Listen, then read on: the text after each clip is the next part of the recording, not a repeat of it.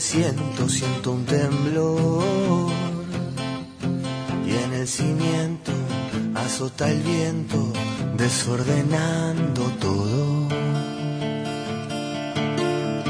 Y el corazón es un balcón abierto a un día de sol.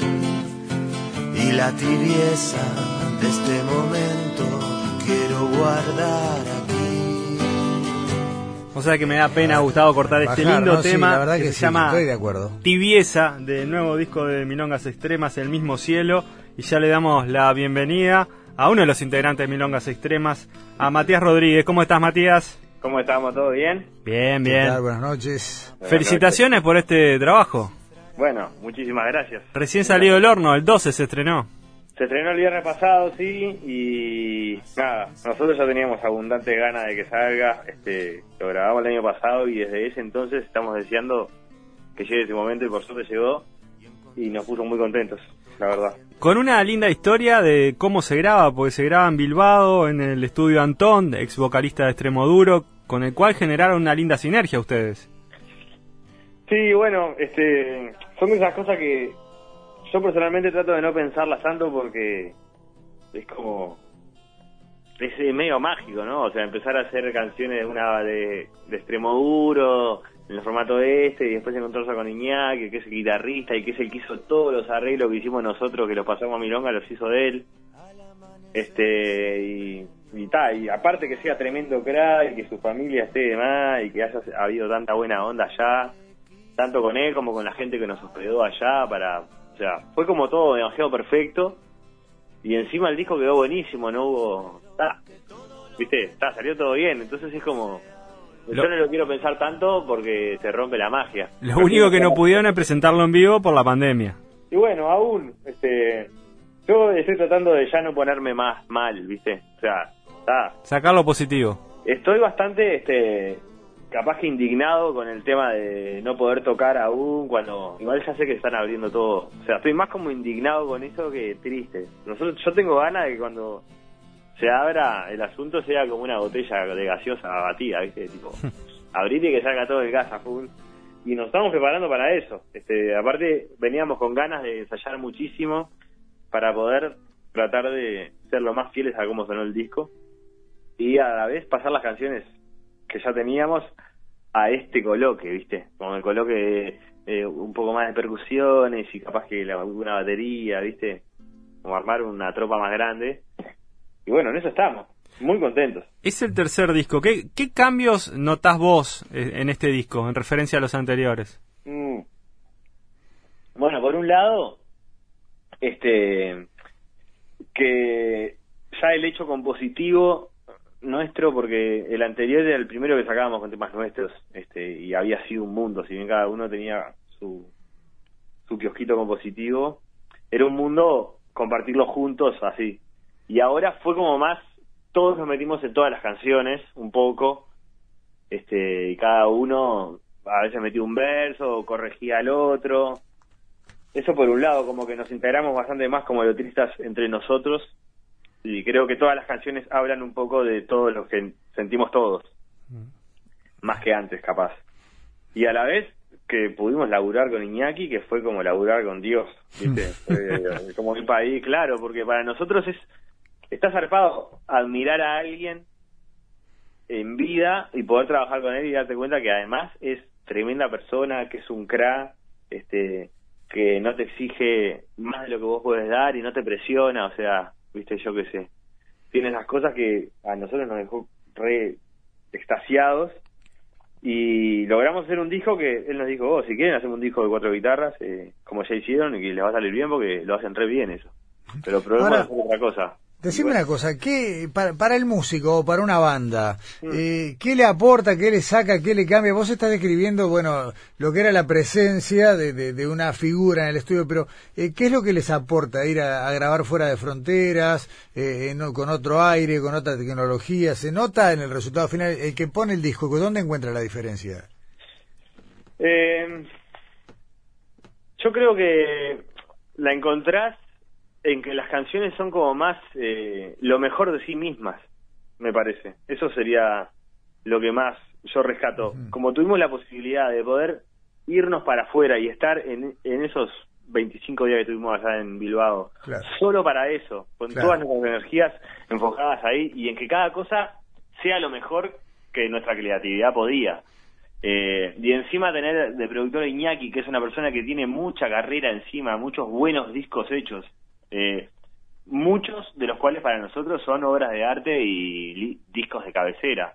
Y que él, él se anima a tocar toquetear, digamos, como si fuera Bielsa en un equipo de fútbol, ¿entendés? Sí, sí, sí. sí. como liderando y controlando las energías del equipo, que eso era muy importante. Y metió bajos él también, ¿no? Metió todo, metió guitarra, metió bajo, tocó el piano, eh, metió unos coros, eh, arregló muchas cosas, metió mano en letras, de que de repente vos le caías, me acuerdo un día que con este mismo tema que pasaron al principio, eh, le caí y le dije, oh, que mirá, sabes que con esta letra tengo una duda, no sé qué te parece. Decime si te va bien. Al otro día, estamos hablando que eso fue a las 10 de la noche. A las 9 de la mañana ya tenía todo correcciones, mirá, y esta palabra rima con esta, pero rima mucho mejor con esta. Y acá está diciendo una cosa contradictoria. Y así con mucho, con todos los aspectos del disco.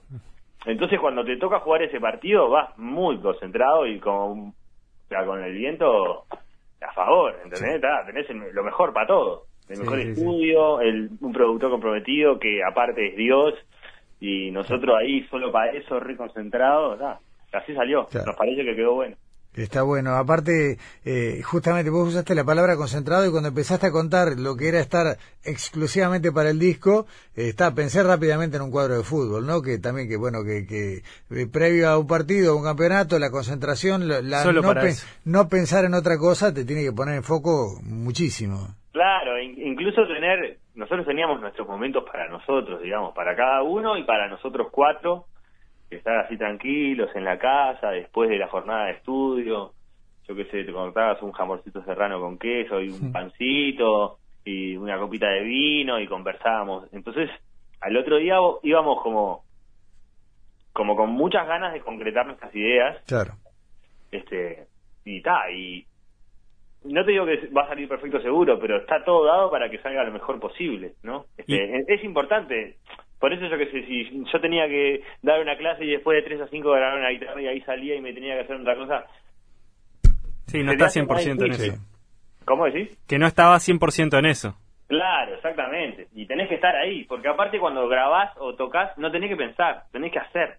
Pensar es antes o después pero durante la, música es, es, un hecho que a veces no permite otras cosas en la mente para que salga perfecta y ta, y eso tendimos a eso. Y los escuché por ahí que decían que algunas canciones más rockeras, Iñaki les dijo, no, esto queda para después. Sí, bueno, nosotros le mandamos, este, no sé si es más rockeras, pero como que le mandamos 16, algo así, o 17 canciones. Eh, y él armó un paquete en las cuales para nosotros quedaron afuera temunes que dijimos, esto va de cabeza y ya nos habíamos hecho un poco la idea de cómo tenía que sonar. Y nos rechinó y cuando lo pusimos entero, lo que él había mandado, o sea, la selección de los temas que le mandamos nosotros, dijimos, pa, claro, acá hay un concepto entero, ¿viste? Claro. Y había temas que, que eran como más nuevos incluso, como hechos como para esto ahora, y quedaron afuera, y a la vez, yo que sé, el grito, que es un tema, el, el tema 2 del disco, tiene, no sé, 15 años, lo compusimos cuando no existían las milongas extremas. Y ahí te das cuenta todo lo que demora algo a veces, que parece que no va a pintar.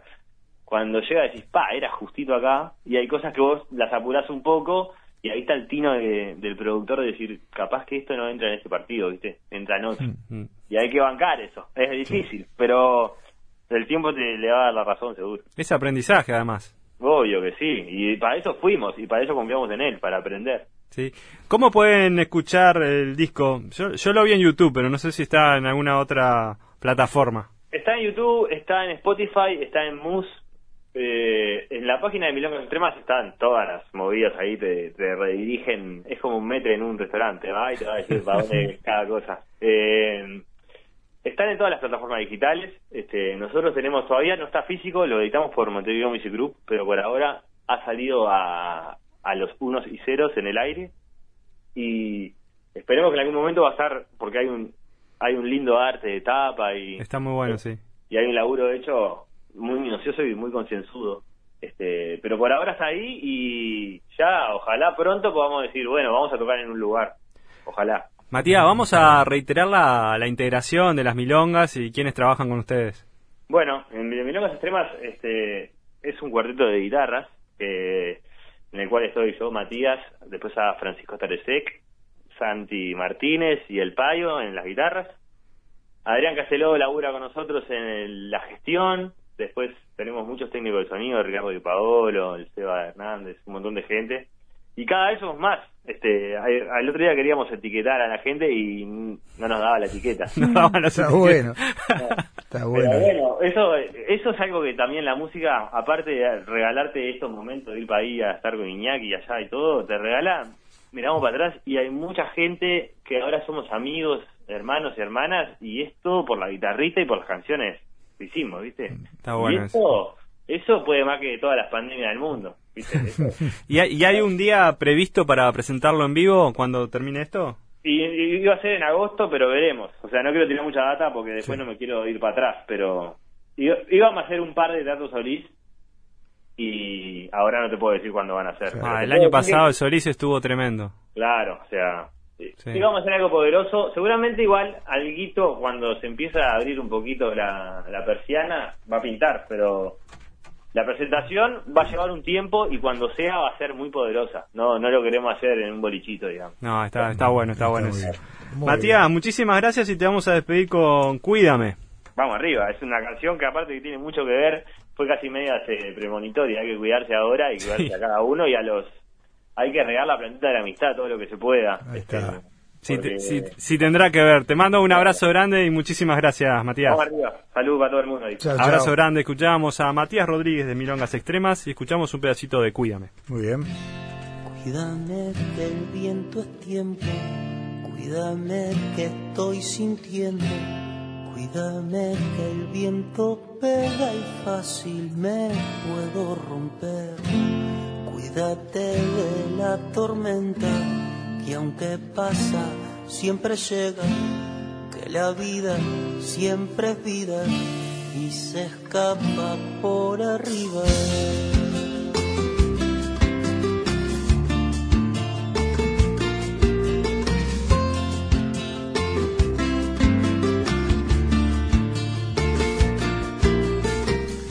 Eh, llega el señor